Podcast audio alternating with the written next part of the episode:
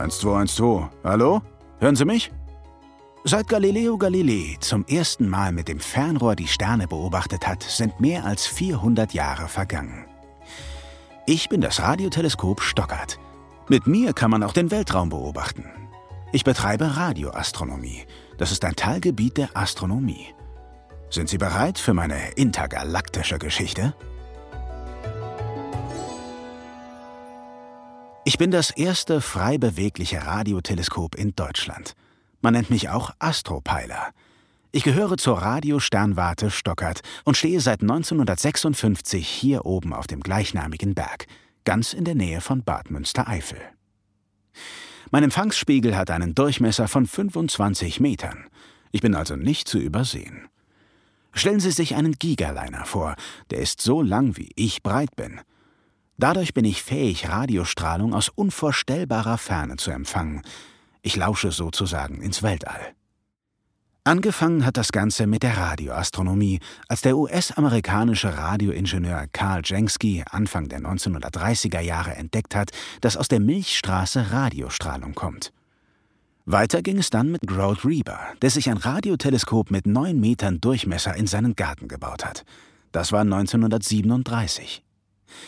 Sein Teleskop sah mir schon ganz ähnlich, war nur viel kleiner.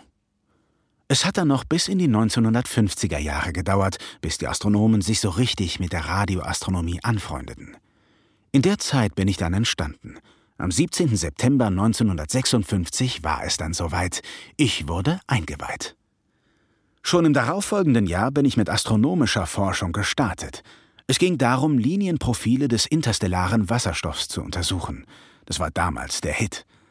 Man konnte dadurch erkennen, wie unsere Milchstraße aufgebaut ist. Ja, die Physik ist ein spannendes Feld, aber auch kostspielig, das gebe ich zu. Ich war zu seiner Zeit das teuerste Forschungsprojekt in Deutschland, aber dafür war ich ja auch für einige Zeit das weltweit größte Teleskop meiner Art. Das rege Treiben sorgte ab den 1960er Jahren dafür, dass ich erweitert wurde. Es wurden zwei Wohnhäuser gebaut, Darin kam das Betriebspersonal und die Forschenden unter.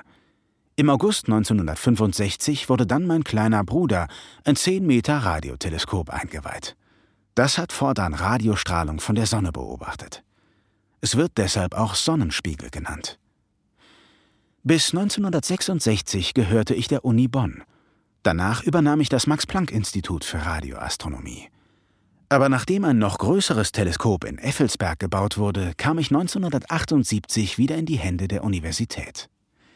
Die Forschenden dort haben mit mir dann unsere Milchstraße detailliert untersucht. Und es wurde natürlich immer wieder renoviert, repariert und optimiert.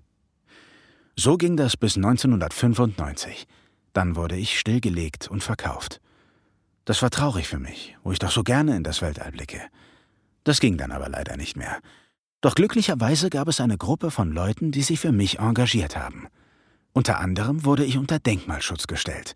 Aber der ganze Stillstand hat mir nicht so gut getan. Sie kennen das ja. Wer rastet, der rostet. Mit Hilfe meiner Freundinnen und Freunde konnte ich dann 2005 wieder den Besitzer wechseln. Die Nordrhein-Westfalen-Stiftung hat zusammen mit meinen Freunden vom Astropeiler Stockert e.V. richtig losgelegt. Ich wurde wieder instand gesetzt, modernisiert und betriebsfähig gemacht. Ich habe sogar eine komplett neue Empfangstechnik und Computeranlagen bekommen. Seitdem geht es mir wieder richtig gut. Bis heute besuchen mich Sonntagsausflügler und staunen über meine Größe und einmalige Geschichte. Schülerinnen und Schüler lernen durch mich und engagieren sich in Aktionen wie Jugend forscht. Studierende gewinnen durch mich nachhaltig Erkenntnisse über Astronomie, Physik und Technik. Ich bin ein Ort, der Neugier weckt und Wissenschaft begreifbar macht, der die Forschung und den Pioniergeist der Radioastronomie lebendig hält. Ich bin nicht weniger als das Ohr ins All und stolz darauf, auch für die nachwachsenden Generationen ein beeindruckendes naturwissenschaftliches Zeugnis zu sein. Stellen Sie sich vor, ich bin heute das weltweit größte und leistungsfähigste Radioteleskop in der Hand von Amateuren. Sie finden mich hier oben auf dem Stockert in der wunderschönen Eifel. Das sprechende Denkmal wird Ihnen präsentiert von der Deutschen Stiftung Denkmalschutz und Westlotto. Die Deutsche Stiftung Denkmalschutz schützt und erhält Baudenkmale und macht Geschichte und Kultur in Deutschland erlebbar. In Nordrhein-Westfalen wird sie dabei von Westlotto mit der Glücksspirale unterstützt.